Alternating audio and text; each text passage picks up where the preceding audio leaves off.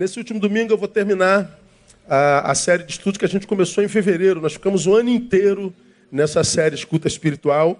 E eu quero terminar nessa manhã essa série.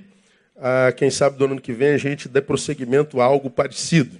Mas nesse ano, ah, é, que ficamos na mesma série, em todos os cultos matinais, nós aprendemos algumas coisas só para lembrar os temas. Ah, não se esqueça de tuas origens. Onde quer que Deus te leve, não se esqueça de onde você veio. Cuidado com a infrutividade espiritual. A gente existe para frutificar, né? Eu vos escolhi para que vades e deis frutos. Ah, cuidado com a infrutividade espiritual. Cuidado com os conceitos psíquicos que povoam a sua mente. Esse, para mim, é um dos mais importantes, porque você se lembra, preguei sobre ele, fiquei nele três domingos. Timóteo é, viu seus, seus dons enterrarem e Paulo diz: é, lembra de onde você veio, da sua avó Lode, da sua mãe Eunice. Lembra que é, você tem um dom que te foi dado por imposição das minhas mãos, mas você deixou que eles se tornassem frutíferos. E toda vez que a gente não é o que deveria ser, a gente começa a produzir algumas coisas que nos isentam da culpa de não sermos quem deveríamos. Aí vem Paulo, arrebenta com Timóteo. Deus não nos deu o espírito de covardia, mas de, de poder e de moderação. Paulo está dizendo: para de dar desculpa para ser infrutífero como você se tornou, Timóteo, e porque a sua infrutividade é produto da tua covardia. Deixa de ser frouxo, deixa de ser covarde. Ah, então, Paulo está dizendo: quando você começar a se desculpar como justificativas que, que, que, te absolvem da culpa de não ser o que você deveria ser e fazer o que faria, Paulo está dizendo: ah, não se permita, não. Seja honesto consigo, não morra de pena de si, não. Essa palavra foi tremenda, você deveria ouvi-la eh, toda semana. Não permita que o tempo presente deforme você o conceito do que seja evangelho. Aprenda que um bom relacionamento com Deus não é garantia de relacionamentos perfeitos com os homens. Aprenda a filtrar as influências recebidas de tuas relações. Aprenda a lidar com o sofrimento com as armas do evangelho. Seja aprovado, procura apresentar-te a Deus aprovado. Né? Aprovado é aquele que passa pela prova e com aprovação a quem passa pela mesma prova e é reprovado. Então, procura apresentar-te aprovado. Falamos como é que a gente faz isso. Não perca o foco, mantenha-se no alvo. Mais importante do que o destino é o jeito de chegar lá. Né? A bênção de Deus não está no alvo, mas no, no, no, no tráfego, no caminho. O fruto é um privilégio garantido apenas aos que trabalham. Então, para quem não trabalha, o comer é pecado. Né? Aquele que não trabalha também não coma. Não é? Então, há muita gente querendo ser é, abençoado por Deus, mas querendo ter uma bênção que nunca plantou e não trabalhou para receber. Por isso, tanta gente frustrada com Deus, porque Deus não tem compromisso com vagabundo. Então, tem que trabalhar, não é? Então, fruto é promessa garantida para quem trabalha. Não menospreze conselhos, principalmente os espirituais. Cuidado com o lapso de memória espiritual. Foi o que a gente estudou por último. A lapso de memória é a gente esquecer é, ter esquecimentos espirituais, isso gera inércia, ingratidão e tudo mais. Hoje, ah, eu queria terminar levando você a 2 Timóteo capítulo 2, versículos 8 e 9. Coloca aí para mim, painel. 2 Timóteo capítulo 2, versos 8 e 9. Nos últimos domingos, os últimos dois, nossos últimos dois encontros, a gente ficou no versículo 8. Hoje a gente leu o 8 e o 9. Lembra-te de Jesus. Então é um conselho que Paulo dá a Timóteo. Ah, porque esquecer de Jesus é muito fácil. Lembra-te de Jesus Cristo, ressurgido dentre os mortos, descendente de Davi, segundo o meu evangelho, passo 9. Pelo qual, lê comigo, sofro, a ponto de ser preso como malfeitor. Mas a palavra de Deus não está presa. Volta ao 7 mais uma vez. Vamos juntos, todo, todo o versículo. Lembra-te de Jesus Cristo, ressurgido dentre os mortos, descendente de Davi, segundo o meu evangelho, pelo qual o quê? Sofro a ponto de ser preso como malfeitor, mas a palavra de Deus não está presa. Então, Paulo está falando para Timóteo: cuidado com os lápis de memória, lembra-se de Jesus. Ele diz que a gente pode se esquecer de Jesus, da fé da nossa herança espiritual, perder transcendência facilmente. A gente vê isso acontecendo hoje com muita facilidade. O homem está cada vez mais carnificado, cada vez mais fincado na terra e refém desse corpo e do que acontece com ele. É cada vez mais uma geração genitocêntrica, prazer só nas zonas genitais. Tira as zonas genitais, ser humano não encontra prazer em mais nada. O que sobra é vazio, frustração e decepção. Vida pesada. Então, como, como disse o pastor Isaías num culto de quarta-feira, é uma geração do baixo ventre. Prazer é só daqui para baixo. Daqui para cima, principalmente daqui, não, não, não, sai prazer nenhum. Aqui só a crítica, só a visão de defeitos. Nós nos tornamos especialistas em defeitos alheios, especialistas em comportamento alheio. Todo mundo diz como você tem que ser, o que, que você pode falar, o que, que você não deve falar, o que, você deveria fazer. Um monte de gente se metendo na vida de todo mundo. Aí quando você encontra alguém que não responde às suas projeções, pronto, briga. E a gente vive em litígio, o homem virou o algoz do próprio homem. Então a gente vai se esquecendo de Jesus. Quando a gente se esquece de Jesus, nós aprendemos algumas coisas acontecem. Gratidão. A gente só se lembra dele para lembrar a ele do que ele esqueceu de fazer por nós. E a gente deixa de agradecer pelo que tem e passa a se tornar num, alguém que o lembra o que ele deveria ter feito. Bom, vai acabar lascando a vida mesmo porque vai se frustrar, não é? Gera inércia, ou seja, a gente vinha fazendo direitinho, mas a ingratidão tomou, a gente acredita que não vale a pena servir a Deus e a gente vai sendo paralisado. E se paralisar é muito fácil porque a, a, a, a natureza humana diz isso, né? A inércia é, é, é um, um, corpo é, desprovido de uma força externa. Então, se, se não vier, houver uma força propulsora, a natureza do nosso corpo é paralisante mesmo. Se a gente não fizer nada, a, a nossa natureza dispara, se entrega e, e, e morre. Ah, por causa é, da, da, ausência de força propulsora. Isso tudo vem pelos lapsos de memória. Aí, para a gente terminar o nosso estudo, irmão, o conselho que vem daqui do versículo 9 é: coloque teu eu no seu devido lugar. Diga para aquilo que você chama de eu, para teu self, qual é o lugarzinho dele na tua vida, na tua, na tua existência. Ah, tem isso no texto, pastor? Tem. O 8 diz: Lembra-te de Jesus. Falamos sobre isso nos últimos dois domingos. No 9, Paulo vem e diz assim: ó, pelo qual sofro. Cara, essa palavra ela ela é muito fera. Pelo qual sou preso como malfeitor. Paulo está dizendo assim: é, Jesus é aquele que está revelado no versículo 8. Bota mais de uma vez o 8. Ressurgido dentre os mortos, defendente de Davi, segundo o meu evangelho, a gente sabe é o Filho de Deus, é aquele para quem não há nada impossível, ele é o Senhor dos senhores, mas a despeito dele ser tudo isso, e de eu ter uma relação verdadeira com ele, eu sofro. Sou preso. Sou visto como um malfeitor. Mas a despeito de você ter uma relação com Jesus, por causa do qual você sofre, por causa do qual você é preso, por causa do qual você é tido como malfeitor, por causa do qual você muitas vezes se vê abdicado da possibilidade de, de, de, de, realizar tantos desejos e prazeres. Paulo está dizendo assim: é, lembra-te de Jesus, não se esquece dele não.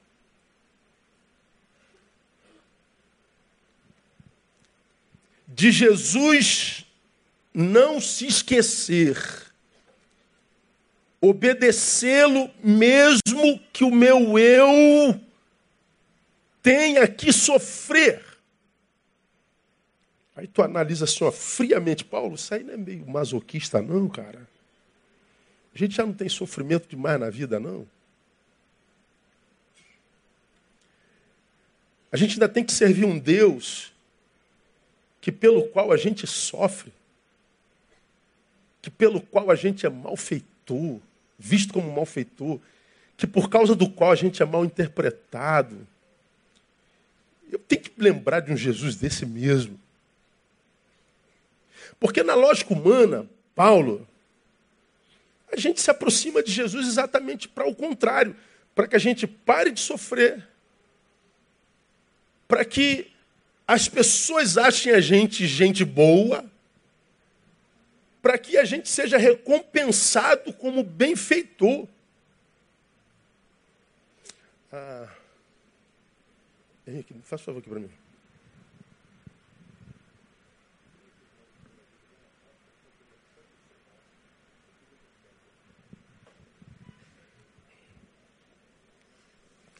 Então, é, há alguma coisa em mim, pastor, que diz que quando eu me aproximo de Jesus, eu aproximo exatamente para o oposto disso.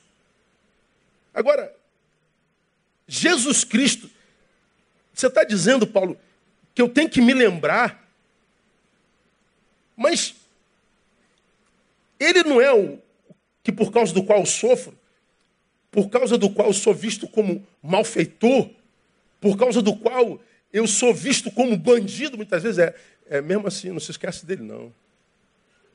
Não se esquece dele não.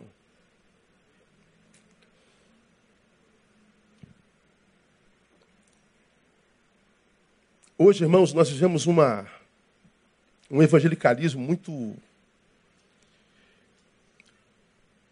muito reduzido à autoajuda,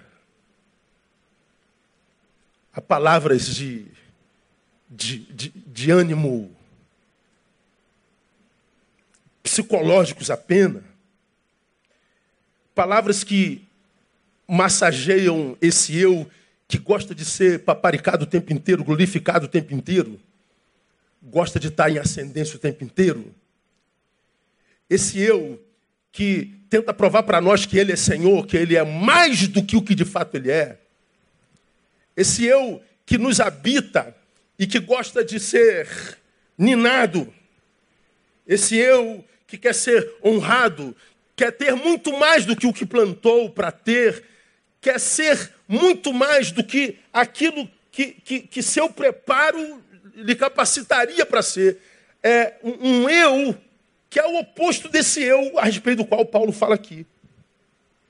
Aí Paulo está dizendo assim, Timóteo, você quer viver uma vida que, de, de fato que, que, que vale a pena, coloque esse eu no seu devido lugar. Esse teu eu farsante, que vive vendendo para você uma imagem de quem você não é. Que vive tentando te convencer de que você é mais do que o que de fato é. Desse eu que dificilmente, porque principalmente quando longe de Deus, dificilmente consegue se enxergar exatamente como é. Dificilmente alguém longe de Deus consegue se enxergar como exatamente é. Ou tem uma visão superestimada de si mesmo, ou tem uma visão é, é, é, apequenada de si mesmo. Dificilmente se enxerga como deveria se enxergar. É impressionante, chega a ser assustador. Ah, Paulo ele se refere a esse ser e diz assim: coloque no seu devido lugar. Por exemplo, irmão, pense comigo, raciocínio. Por que na Bíblia tem textos como esses aí? Coloca aí, painel, 16, 24 de Mateus.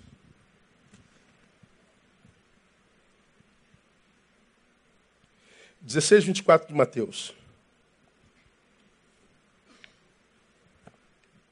Depois separa 3,30 de João. Depois separa dois, três de Filipenses.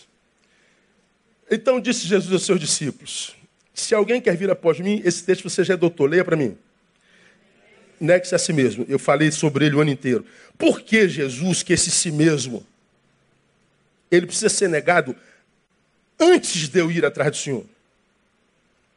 Eu não posso no caminho ir negando gradativamente.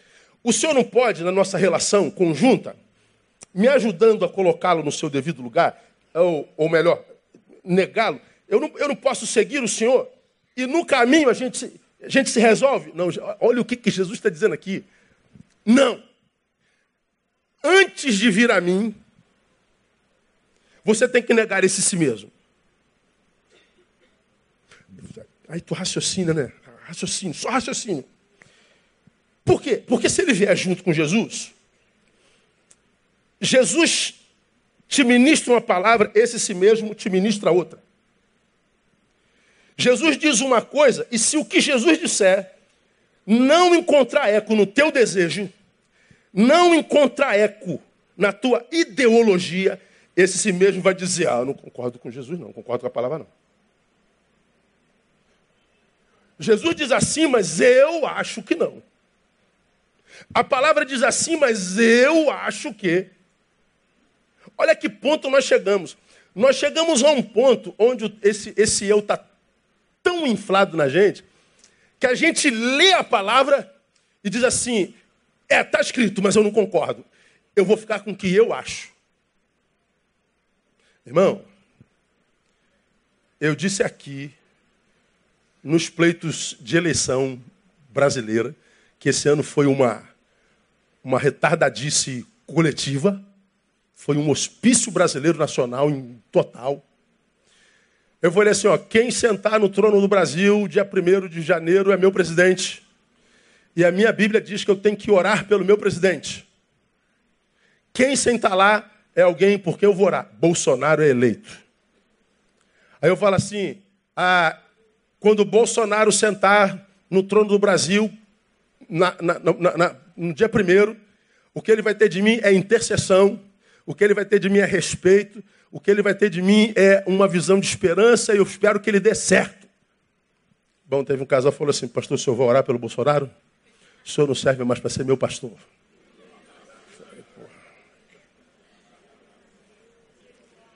É, é. Mas, irmão, está escrito que eu tenho que orar por quem exerce poder e autoridade. Por ele não. Não, mas ele exerce autoridade, ele é o presidente. Não, mas ele não. Onde é que está escrito? Ore por todos que estão em evidência, menos pelo Bolsonaro. Não, não está na Bíblia. Não está lá na minha Bíblia, não está, menos ele. O senhor não serve mais para ser meu pastor. Cara, na verdade eu não sirvo para ser pastor de ninguém. Por isso, qualquer ovelha que diga assim, eu estou saindo debaixo do seu pastoreiro, eu acho que acerta, vai com Deus. Então vá, meus filhos. Acho o pastor perfeito. Porque este aqui vai ficar com a palavra. Não tem jeito. Ah, mas eu acho. Não, o que eu acho quando a palavra diz outra coisa, não importa. Você pode discordar como sendo Bolsonaro de quem é do Haddad, você pode, como quem é do Haddad, discordar de Bolsonaro. Mas nem Haddad, nem Bolsonaro, nem Bolsonaro, nem Haddadista, nem Lulista pode discordar do que diz a palavra. A palavra é.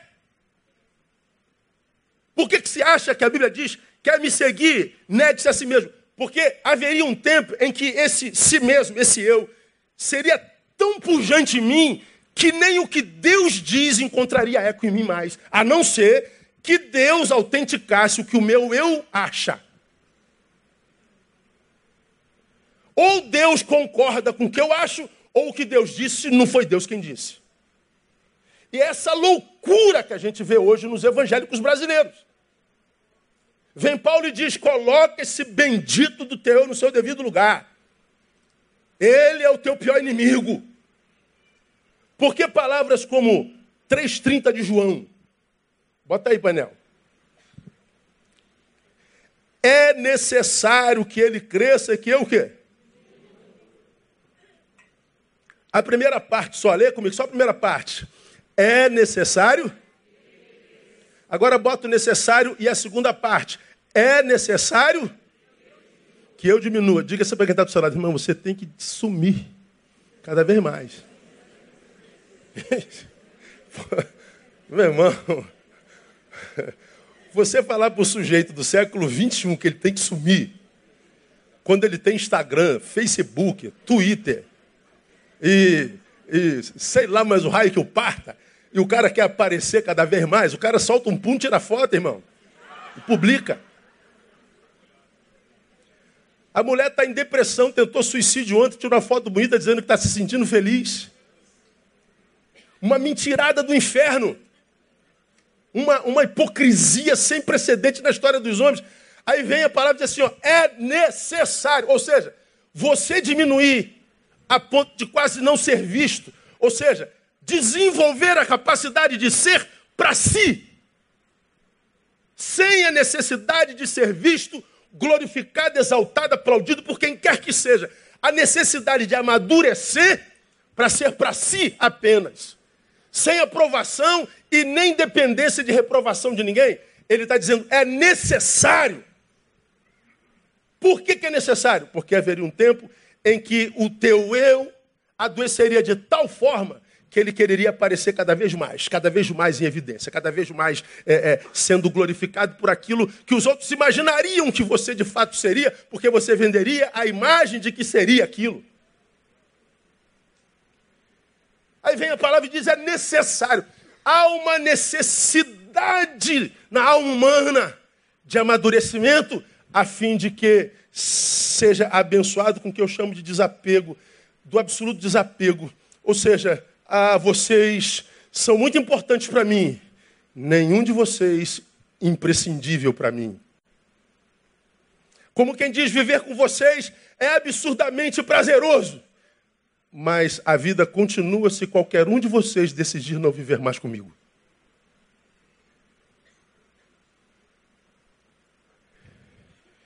Ontem eu estava fazendo uma lista do que eu agradeceria a Deus em 2019. No topo da lista estão meus amigos. Temos um grupo de amigos que a gente tem se encontrado aí mensalmente, quinzenalmente. Numa relação onde igreja não entra e pastor também não. Então entra o Neil e eles. E o pastor fica do lado de fora do portão. Quando termina a reunião, a gente pega o pastor, bota nas costas e leva. É onde a gente dá uma, uma como eu costumo dizer, uma desigrejada. Aí a ovelha fala assim: ah, pastor falou que dou uma desigrejada, vou dar uma desigrejada também. É, eu dou uma desigrejada porque eu vivo em igreja, você não, miserável. Então você não tem como desigrejar. Você só vem à igreja uma vez por mês. Você só você é o crente gastronômico, só vem quando comer pão e beber vinho, não é?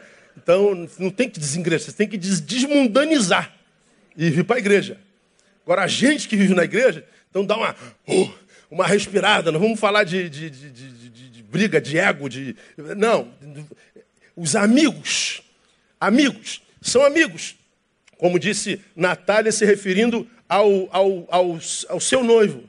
Obrigado, meu amor, porque você me aproxima de Deus. Eu falei, puxa vida, quem dera eu ouvisse gente que se ame tanto, a ponto de dizer isso sobre seus amigos o tempo inteiro. Eu só me relaciono com gente que me aproxima de Deus.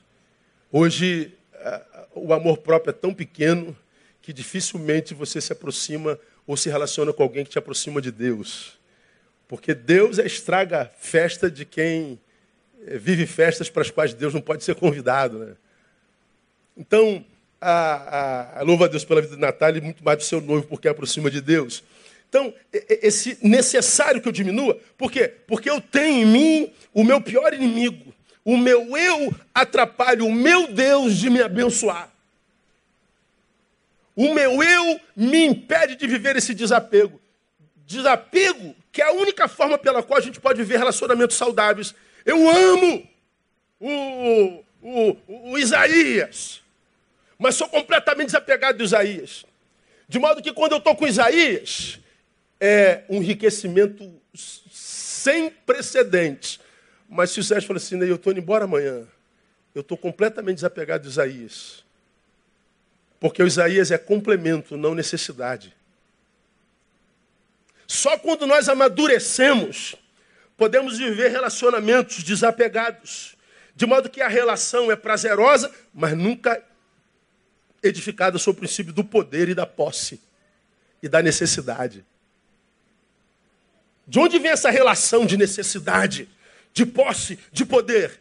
Da da, da, incapacidade de amadurecer para viver desapego. E por que, que a gente não consegue viver desapego? Porque o nosso eu está adoecido. Lembra-te de Jesus pelo qual você sofre, pelo qual você é visto como um bandido, pelo qual você sofre como um malfeitor.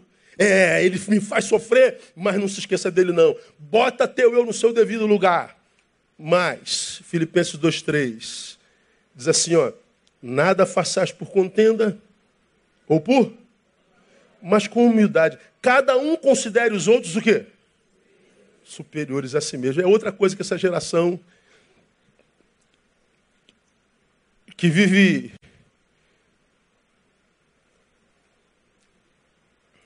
como é que é a palavra? Pessoa que overdose. Essa geração que vive uma overdose de si mesmo dificilmente consegue reconhecer alguém como superior a si mesmo. É uma coisa de maluco. Agora, por que, que essas palavras estão aí, irmão? Quer vir? Negue-se. É necessário que você diminua. É, considere outro superior assim. Por quê? Porque o maior inimigo do homem é ele mesmo. O maior inimigo do homem sou eu. O meu maior inimigo me habita. O meu maior inimigo não está do lado de fora. O meu maior inimigo está dentro de mim. É contra ele que a palavra diz: eu tenho que lutar. Quando Paulo diz: lembra-te de Jesus pelo qual você sofre, ele está dizendo: coloque esse eu no seu devido lugar. Porque há um eu em você que não admite sofrimento quando está na presença de Jesus. Há um eu em você que não admite fracasso quando está na presença de Jesus. Há um eu em você que quer parecer mais do que Jesus. Há um eu em você que quer tapinha nas costas o tempo inteiro. Há um eu em você que quer ser paparicado. Há um eu em você que não sabe lidar com o contraditório e tem baixa resistência à frustração. Cuidado com esse eu.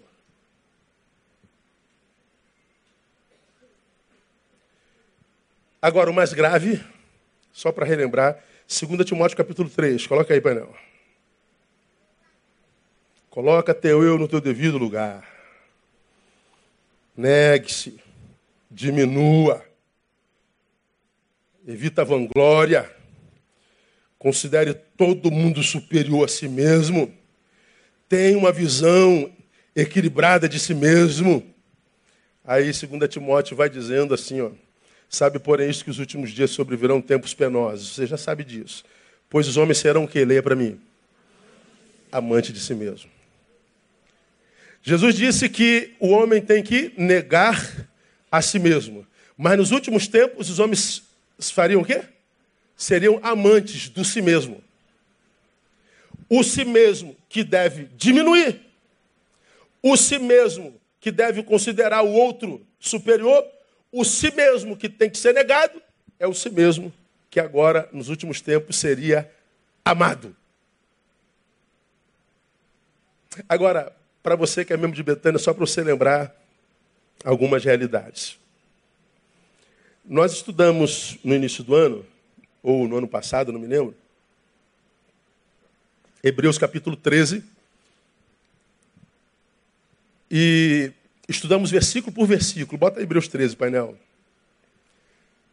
Amante de si mesmo. A palavra amante de si mesmo, você já sabe, é a palavra filautóis. É uma palavra composta. Filos, autóis. Filos, amor, autóis, si mesmo. Eu. Filos, autós. Quando a gente estudou 1 Coríntios capítulo 13, nós começamos lá. Permaneça o amor fraternal. Amor fraternal. Filos adelfos. De onde vem Filadélfia. Amor ao irmão. Amor fraterno. Amor pelo amigo. Filadélfia. Quando estudamos Hebreus, falamos que Hebreus é o maior tratado cristológico da Bíblia Sagrada, difícil de compreensão. Mas no final do livro, o autor diz: olha, se você é daqueles que não tem facilidade de gravar tudo que está num livro complexo como Hebreus, não se preocupe, o que tem que permanecer no final é o amor. Não se lembra de nada do que foi dito sobre Melquisedeque, sobre os anjos, sobre o descanso do Senhor, sobre o sumo sacerdote. O sumo sacerdote do sumo sacerdote ficou complicado o tratado cristológico de Hebreus, não tem problema. No final, o que conta não é o quanto eu sei, o quanto eu amei. Permaneça, o que tem que permanecer é o amor fraternal. Aí está lá a palavra Filadélfia. No versículo seguinte, só para lembrar você, está escrito lá: não vos esqueçais da hospitalidade. Hospitalidade é a palavra filosquicênia, de onde vem a palavra filoquicenia. Olha o que eu estou te dizendo. No versículo primeiro, amor ao irmão. No versículo segundo, filoxenia, amor ao estranho. Hospitalidade é receber bem, mesmo quem você não conhece. No versículo primeiro, Filo Adelphos, Filadélfia, amor ao irmão. No versículo seguinte, amor ao estranho. Então você tem que amar a quem você conhece e você tem que amar a quem você não conhece. Você tem que viver Filadélfia e você tem que viver filoxenia, mas você não pode viver filautós. Amante de si mesmo.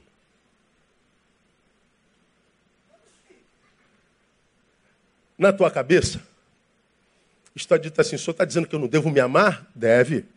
Só que o filautós de 1 de 2 Coríntios capítulo 3 não é amor próprio. É um amor que é tão voltado para si que desconsidera o estranho e o irmão. É um amor que te faz egoísta. É um amor que te faz não se comover com mais nada nem coisa alguma. É um amor que reduz o teu mundo do tamanho do seu umbigo. É um amor diabólico, egóico. Olha o que a Bíblia diz: ama teu, quem você conhece, ama quem você não conhece, acolhe, abençoa. Mas quando for uma relação consigo mesmo, Neil, coloca o teu eu no seu devido lugar. Porque se esse eu for o alvo primeiro do teu amor, ou seja, esse amor egóico, você não consegue amar para lado nenhum mais. Quando você para de amar para todos os lados, teu amor adoeceu. Ou seja, o filautóis é o amor que, quando nos acomete, nos incapacita de experienciar o amor de Deus, que é o ágape, a respeito do qual fala Paulo na primeira carta aos Coríntios, capítulo 13, que diz que é um amor que não busca seus próprios interesses. Olha a Bíblia dando aula de vida para gente. Eu amo e me importo com quem eu amo. Eu amo, me importo até com gente que eu não conheço. Amor presente. Mas se eu sou daquele que diz que eu tenho um amor por mim tão grande, mas a minha vida é um fim em si mesmo, você está dizendo você foi acometido por um amor que vai te incapacitar de experienciar o amor de Deus. O que vai sobrar na vida é frustração mesmo. Teu eu virou teu Deus. Teu Deus é um Deus egoísta. Se o teu Deus é o si mesmo, você está servindo ao diabo. E é por isso que eu acredito que felicidade não é para todo mundo, não. Eu não acredito que uma pessoa que vive para si mesmo consiga ser feliz. Eu não consigo que uma pessoa que vive para si mesmo consiga encontrar plenitude porque ela vive filautós. O seu eu adoeceu. Amante de si mesmo. Agora vamos pensar mais um pouquinho nesses 20 minutos. O que, que advém desse amor adoecido que a Bíblia chama de filautós? Quais as consequências? Primeiro, se o meu amor adoeceu, a minha visão do outro adoecerá também. O outro será deformado em mim. Quando o indivíduo tem um eu adoecido, terá como consequência a visão do outro deformada. Não tem como. Muito do que a gente diz, fulano, Beltrana, não podia, era, todo mundo se metendo de todo mundo. Se você parar para analisar certinho, pega o juiz, esse que vive se metendo de todo mundo, se julga intelectual, é, o, o, representante das causas da minoria. Pega essa molecada que está aí achando que é salvadora do universo, como eu digo aqui, quer salvar o mundo, mas não arruma nem um quarto ainda, não arruma nem a cama. Essa gente que quer mudar o mundo, mas não lava o prato e tal. Mas se acha assim. Os crentes pós-modernos, desigrejados, e progressistas, que hoje vivem para acusar o pecado institucional, o pecado estatal, o pecado do Estado, mas que não reconhecem mais pecado individual, pecado subjetivo. Ou seja, o pecado está na instituição, mas não no sujeito. Ou seja, ele vive a vida toda errada, não tem vida santa diante de Deus, não tem relação com a palavra diária nem de oração, não tem vida sexual, não tem vida moral, não tem vida de, de discípulo, de submissão, não tem vida pessoal que, que a palavra provaria em lugar nenhum. Mas hoje ele vive para acusar o, o pecado institucional. Ora, a acusação do pecado institucional é a fim de tirar os olhos sobre o seu próprio pecado. Quem lida só com pecado institucional, não tem mais como dizer, vai, não peques mais. Porque no sujeito não há mais pecado. Tudo pode, tudo é possível, tudo é permitido. Porque Jesus perdoa tudo, ama tudo e acolhe todos. Não há mais pecado pessoal. Agora, se eu adoeço, o que, que acontece, irmão? O outro adoece também. Por quê? Porque o meu eu adoeceu. Aquilo que eu acuso nele, só acuso nele porque eu vejo em mim.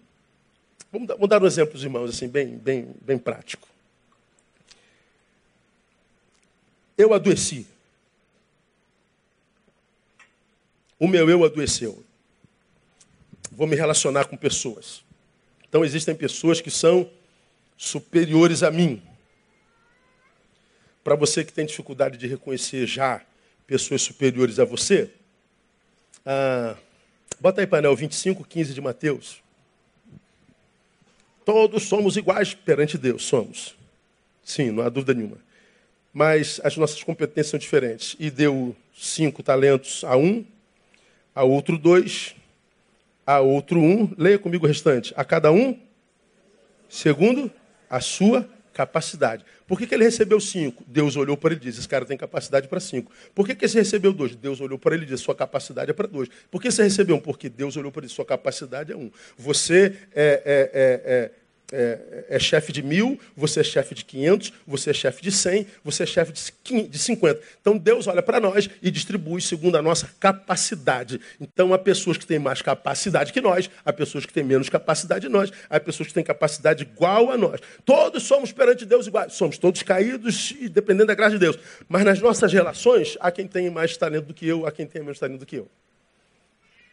Há quem tem um, um, um, um nível mental mais evoluído, outros menos. Tem mais ampliada a visão de mundo e outras é, minorizadas. Nós somos diferentes em nossas capacidades. Meu eu adoeceu. Eu encontro com o superior. Eu olho para esse superior como? Eu olho para esse superior como igual. Qual é o problema de olhar para um superior como igual? Eu não reconheço a sua autoridade sobre mim. Logo, eu não tenho que respeitá-lo. Portanto, provavelmente eu vivo a desrespeito. Logo, eu não tenho que me submeter a você. Então, eu vivo em submissão. Eu não tenho que me submeter aos teus ensinos, mesmo que ele seja superior em saber a mim. Então, porque eu não me submeto ao ensino dele, eu passo por ignorância. Eu não tenho que obedecê-lo, bom, ele é superior a mim, eu deveria, então eu vou ser desobediente. Veja só o que é está acontecendo, irmão. Só porque eu não reconheci a sua superioridade, eu posso desrespeitá-lo, desobedecê-lo, ser insubmisso e me manter na ignorância. Ah, mas esse cara. Não, não, não. É só você que não reconheceu a superioridade dele. A Bíblia fala de submissão. A Bíblia fala de obediência. A Bíblia fala, inclusive, de desobediência. Quando eu preguei sobre isso aqui, eu disse a vocês que o desobediente é o ex-obediente. O des ou ex-obediente é um obediente desconstruído. Por que, que o obediente foi desconstruído? Porque o obediente adoeceu no seu eu e achou que já não devia, enquanto sargento, obedecer o tenente. O que, que acontece? Essa autoridade não precisa fazer nada, porque o desobediente já se deformou. Se é um tenente, pune um sargento. Mas se é questão de relacionamentos vivenciais, quem o pune é a própria vida. Portanto, como você já aprendeu aqui, ninguém está à toa. Dá para entender não? Ninguém está. Ah, não, tô porque o tenente. Não, não é o tenente. Porque há sargentos como você que se relacionam com o mesmo tenente e o ama. E é por ele abençoado. Mas é o teu eu que adoeceu. Essa semana, foi, vou dar um exemplo em prático. O, o, o, cara passou por aqui, prático. Mas brigou com todo mundo, pensa, com todo mundo. Todo mundo e mais um pouquinho de gente. Aí foi. Aí, manda um e-mail. Ó, oh, tô muito triste porque você me amaldiçoou. Falei, eu amaldiçoei? Tá louco, cara, não tem poder para amaldiçoar ninguém, não, não tem poder para isso. Tem uns que se eu pudesse eu amaldiçaria, mas não posso, não tem poder para isso. Tem como, não, eu sou amaldiçoou. Não. Ele ouviu uma coisa que ele quis ouvir do jeito que ele quis ouvir, né? Aí eu estou vendo ele mostrando o que, que ele ouviu. Aí a gente vai pensar sobre análise transacional. Os psicólogos aqui sabem bem o que é isso. Na análise transacional, uma coisa muito legal. Por exemplo, ó, eu adoeci. Entrei em litígio com esse cara aqui. Não vai dar para eu terminar o sermão de hoje. Poxa vida. Eu estou em litígio com ele. Vamos fazer uma análise transacional, tá? Por que, que você está com crise com o tenente, sargento? Ah, porque o, o, o, o sargento mandou ficar naquele posto, eu queria ficar naquele. Mas quem é o tenente, quem é o sargento? Não, o tenente é ele, o sargento, você. Quem manda? É o tenente, então fica lá. Não, mas eu queria estar naquele. Mas você é tenente? Não. Sargento obedece ou não? Obedece, então vai para lá. Não, mas eu queria. Então, estuda para ser tenente. Bom, ele vem para cá. Mas ele está irado com o tenente. Bom, aqui ele começa a construir um enredo. Nesse enredo, que ele constrói para si, está a personagem tenente. Nesse enredo, ele escreveu um script para si e um script para o tenente. Só que o tenente não sabe disso. Que a história está acontecendo na cabeça dele, você entendeu? Tá, é só aqui que está acontecendo. Passou um mês, ele se encontra com o tenente. Ele passa pelo tenente assim, ó. O tenente olha e diz, gente, o que aconteceu? Na cabeça dele, o tenente sabe. Porque ele já escreveu um script do tenente. Só que o tenente não sabe de nada, porque o tenente simplesmente usou as suas duas estrelinhas, porque tinha três lagartixazinhas do lado, e disse assim: teu posto é ali. Era só obedecer e pronto. Mas como ele veio contrariado, aí ele não, o tenente está me perseguindo, porque esse tenente não gosta de mim, esse tenente tem inveja de mim. Eu falei, mas inveja de quê, sargento? Eu já passei por aí tem 15 anos, meu. É porque ele tem uma visão dele que só ele tem de si mesmo, mas ninguém. Ele é o perseguido, ele é o mais inteligente, ele é o mais sábio, ele é o mais entendido, mas é sargento, entendeu? O tenente não, o tenente é burro, está lá porque deu cagada, passou na prova assim, entendeu? Mas eu não, eu que tiver que estar lá. Ele, ele construiu. Ele passa pelo tenente com raiva. Vai chegar um momento que eles vão estar face a face. Aí ele vai vociferar contra o tenente. Porque o tenente tem inveja o tenente me persegue, papapá. O tenente está aqui assim com essa cara de paisagem. Eu não estou entendendo nada, nunca tive contigo dois minutos. Só tirei um serviço há cinco anos atrás. Pois era aquele serviço que o senhor me botou lá no fundo do quartel. Eu queria estar na frente e tal. Gente, eu nem lembro disso. Só que na cabeça dele o script já estava escrito. Eu vou falar assim com o tenente, e o tenente vai falar assim: Poxa, é verdade, eu tenho inveja de você, eu, eu, eu te persigo tal, e que não sei o quê. Na cabeça dele lá, tá entendendo o que eu estou falando? Só que o tenente diz assim: Cara, tu tá louco, irmão, tu é retardado, cara, você tá maluco. Porra, aí o tenente já fica mais monstrificado nele. É, tô dizendo que sou um safado. Porra, o tenente sabe nem o que está acontecendo. Mas o cara construiu o enredo. Aí ele diz: Eu quero transferência para Curitiba. Ele vai para Curitiba porque o tenente está perseguindo. O tenente nem sabe que ele existe, mas ele já pediu transferência para Curitiba. Você está entendendo o que eu estou falando, cara? Aí ele falou: Pô, cara, você podia estar tá na tua casinha com teu pai, com a tua mãe, teu cachorro.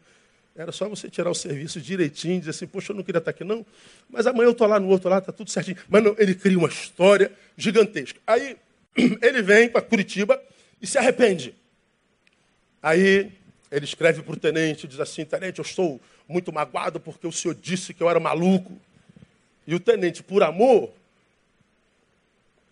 nem responde, fala assim, porque tu é. Mas ele não responde por amor. Aí o cara de cá já começa a construir outro enredo. Me ignorou! Meu Deus! Aí lá no final, o cara escreve assim: Mas eu quero que você saiba que eu te perdoo de todo o meu coração. Mas, mas o tenente nem pediu perdão, ele nem sabe o pecado que ele cometeu. Mas de onde vem o te perdoo de todo o meu coração? É por causa da culpa de ter feito o que fez consigo mesmo. E a forma dele se livrar do tenente, para quem ele construiu um script que não respondeu, ele tenta se perdoar perdoando.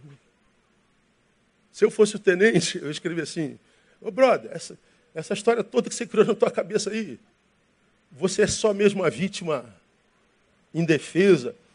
E o super-herói que perdoa, viu? Não tem nenhum papelzinho teu aí de bandido, não? Não tem. Você não fez nenhuma burrice, não? Nada.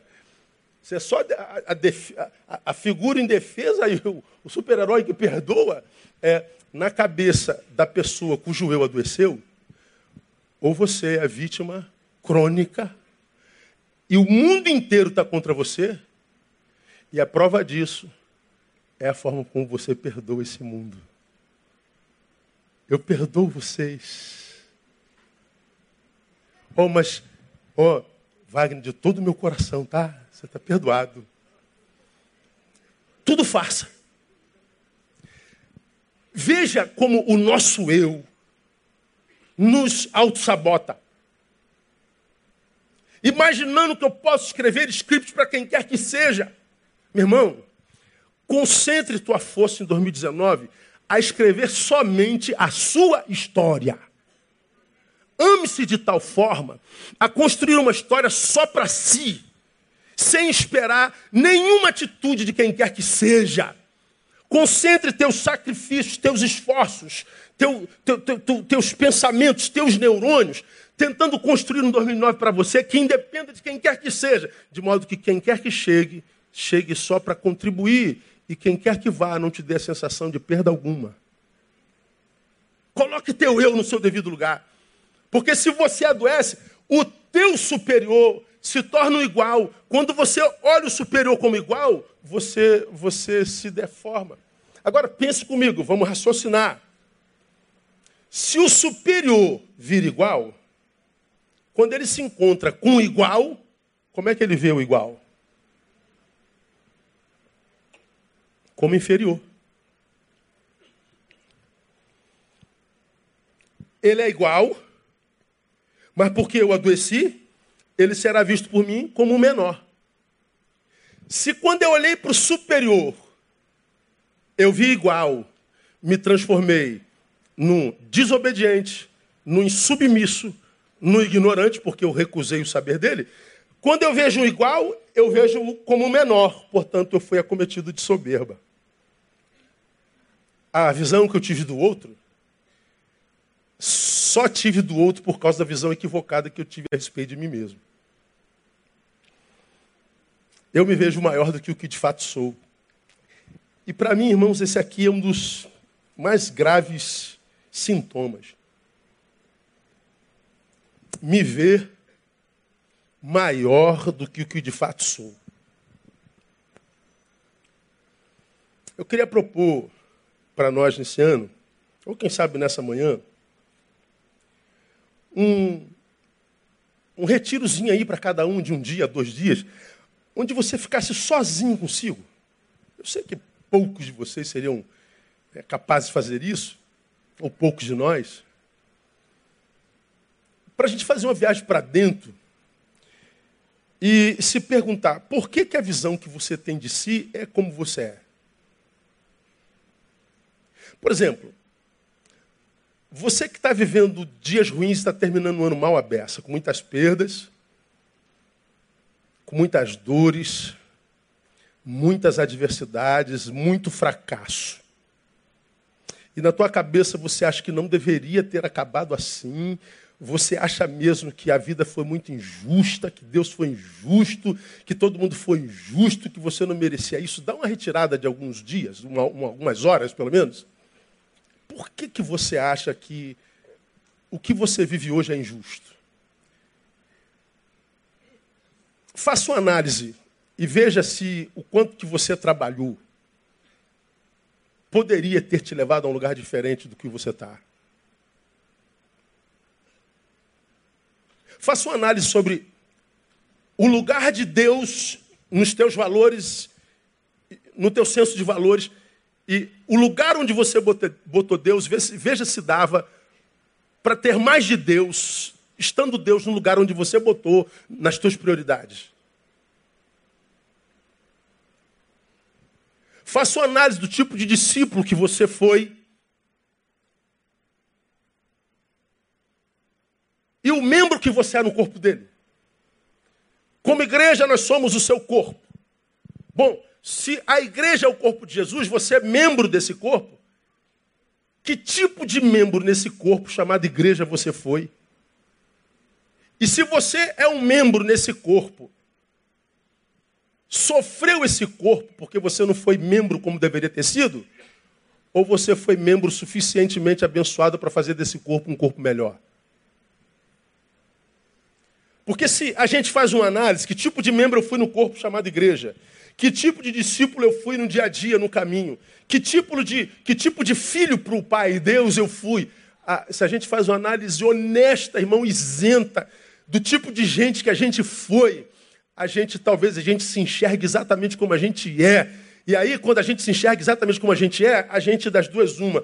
Ou a gente vence a amargura, porque vai dizer, cara, eu mereço estar no lugar onde eu estou, porque eu vivi muito aquém do que eu poderia viver e eu poderia ter produzido muito mais glória para o Pai. Então a amargura sairia, porque é, é, é, não dava para ter mais do que eu tenho, não. Por outro lado, a soberba sairia, porque você reconheceria que foi muito mais abençoado do que deveria ter sido, do que mereceria ter sido. Quando a gente se enxerga como a gente é, a gente vive tal equilíbrio que todo mundo busca, mas ninguém encontra. Eu não me vejo mais do que sou, mas também não me vejo aquém do que sou. Eu sei exatamente quem sou porque nele. A visão que tem de mim não depende mais da sua opinião. A visão que você tem de si não depende da minha opinião. Nós estamos resolvidos em Deus porque resolvidos conosco. Nós estamos resolvidos conosco porque resolvidos em Deus. De modo que o outro é só o outro. Agora, essa dependência do outro, essa dependência de reconhecimento, essa dependência de afeto, essa mendigância, a mendicância afetiva que a gente vê hoje, isso acabaria se a visão que a gente tem da gente fosse honesta. Mas ou a gente considera o superior igual, ou a gente considera o igual o inferior, portanto, ou a gente é desobediente, irresponsável, é, é, é, insubmisso, ou a gente é soberbo. Agora, para a gente terminar, se o superior é igual, o igual é inferior, e aquele que é inferior se torna o quê? Nada. Ele se invisibiliza. Ele desaparece, ele não simplesmente existe para mim, ele se tornará inexistente. Ou seja, quando alguém some em mim, ou seja, eu cometi um assassinato afetivo? Essa relis não existe? Eu vivi um congelamento afetivo existencial espiritual. Eu fui vítima daquilo que o Cristo diz, que por se multiplicar a iniquidade, diga aí, o amor de mundo esfriará. Vou pregar sobre isso logo mais à noite que era o sermão que eu pregaria no Natal. Ah, alguns de vocês não vêm à noite. O amor de muitos. Olha que coisa interessante. O amor que esfria não é o Eros, não é o, o, o que produz eroticidade, o homem mulher e tudo mais. Não é o estorguer, o de família, e nem o filéu de amigos. Os amores humanos, o amor que esfria é o agapem, é do ágape. O amor que esfria é o amor de Deus em nós. Não é o amor de Deus por nós. É o amor de Deus em nós. É o amor sobre o qual todos os outros amores encontram significância. Tira o amor de Deus em nós, o que, que acontece com o amor eros? Ele se reduz a outra carne. A mulher não é uma pessoa, é uma carne que se come. O amor de amigo não é mais um amor igual de amigo. Ele se torna uma pessoa que eu uso, que na qual me locupleto. A família, de onde vem o filéu, é, é, é, é um grupo de gente que no meio da qual eu existo, nasci. Mas a gente troca de esposa, troca de família, abandona filho. Aí você vê as famílias acabadas as relações de amizades cada vez mais traumáticas, porque há tanto eu em mim que tu não cabe, ou seja, você é um, é um pozinho em mim rarefeito, qualquer discordância eu te ponho para fora. As relações de homens e mulheres são relações não de homo sapiens, mas de homo anima, é só bicho. Que depois que acaba só gera dor, frustração e morte. E por que, que os amores humanos, o Eros, o Filéu e o Estorguê não trazem mais plenitude ao homem porque o amor ágape esfriou em mim. Por que, que esfriou, irmão? Porque o meu eu adoeceu. Eu sou amante de mim mesmo. Ah, eu sou um fim em mim mesmo. É, o nome que eu quero promover é o meu. Eu quero aparecer, eu quero exibir. Eu quero ostentar, eu quero ser para os outros. Ah, como eu disse aqui, irmãos, eu não sei, eu não sei se eu sou ouvido, mas também se não for o que interessa, né? Eu só sei que alguém criou a web. Web em inglês é o quê? Hã? Teia. Teia, teia. Essa geração caiu na teia. Como eu digo, eu não sei quem é a aranha. Eu não sei quem é a aranha que fez essa teia dentro da qual jogou uma geração inteira, que criou um mundo paralelo, que virou o mundo principal dessa geração, que é um lugar onde não há verdade, não tem como viver plenitude, e que interfere no mundo real de uma forma tão terrível que quando a gente está no mundo real, com a teia desligada, a gente nem se sente mais vivo. É como que se, estando fora da teia, a gente fosse, sei lá, esquartejado, paraplégico. A gente não, na vida real a gente não, não suporta mais. Tem que voltar para a teia. Diga aí. Ou seja, eu não sei quem é aranha, mas essa aranha não pode ser de Deus, meu.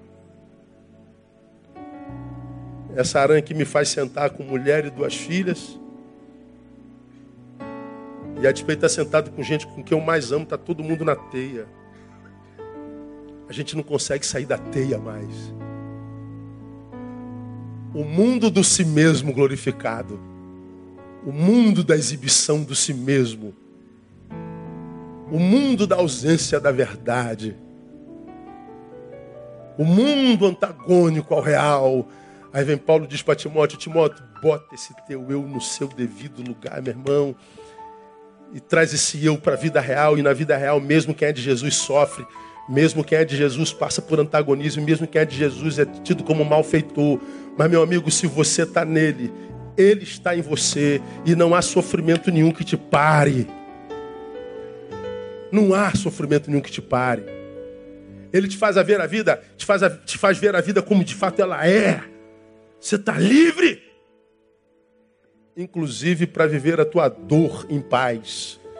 Para viver a tua crise em paz, sem culpa. sem ter que estar tá explicando por que está doente, por que está doendo. Ah, porque se você é de Jesus não era para estar tá assim. Aonde que está escrito isso? Ora, o Evangelho me, me, me, me, mergulha na realidade, e é só mergulhado na realidade que a gente pode transformar essa mesma realidade.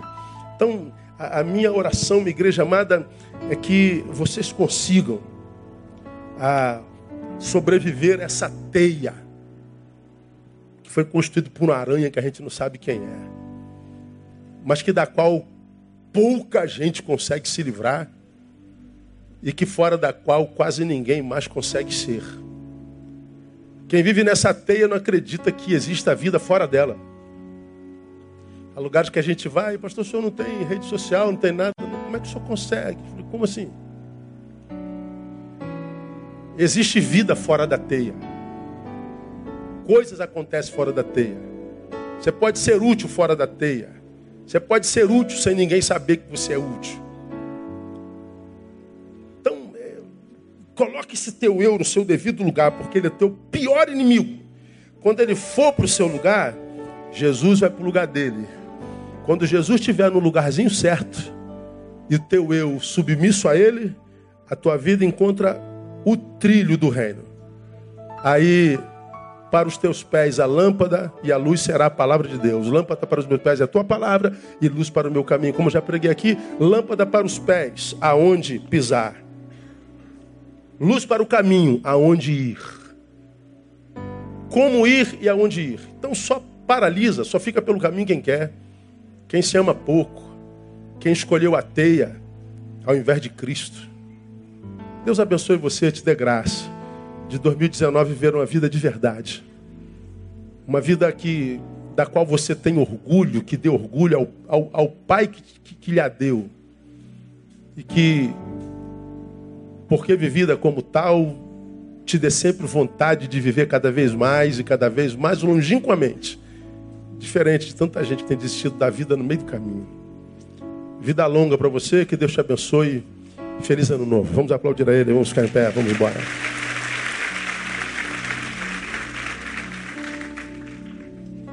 Logo mais, estamos juntos, se Deus permitir. Pai, muito obrigado por essa manhã, a última de um domingo nesse ano. Muito obrigado pelo teu cuidado. Muito obrigado por, por tua palavra que é tão clara aos nossos olhos. Uma palavra que é vida para quem ainda tem ouvidos. Deus, se existe um sabotador dentro de nós, nos ajuda a vencê-lo, Pai. Nos ajude a viver a vida fora da teia. Nos ajuda a sermos melhores gestores de nós mesmos. Nos ajuda a viver desapego. Nos ajuda a viver maturidade nos ajuda, ó Deus, a sermos como tu queres que nós sejamos, que nós nos transformemos naquele que nós somos no teu coração e não no coração dos outros. Ajuda-nos a escrever script só para nós. Nós não queremos ser um sargento escrevendo script para tenente, mas também não queremos ser um sargento escrevendo script para cabos. Nós queremos escrever só para nós. Queremos ver o outro como ele é. Se ele é superior, que nós chamemos de Senhor. Se ele é igual, que nós reverenciemos. Se ele é menor, que nós o ajudemos a ascender. Mas nos dê uma visão certa do outro a partir da visão certa sobre nós. Dá-nos essa alegria, nós pedimos, em nome de Jesus, nosso Senhor. Amém. Glória a Deus. Deus abençoe você. Até logo mais. Não saia sem dar um abraço no teu irmão.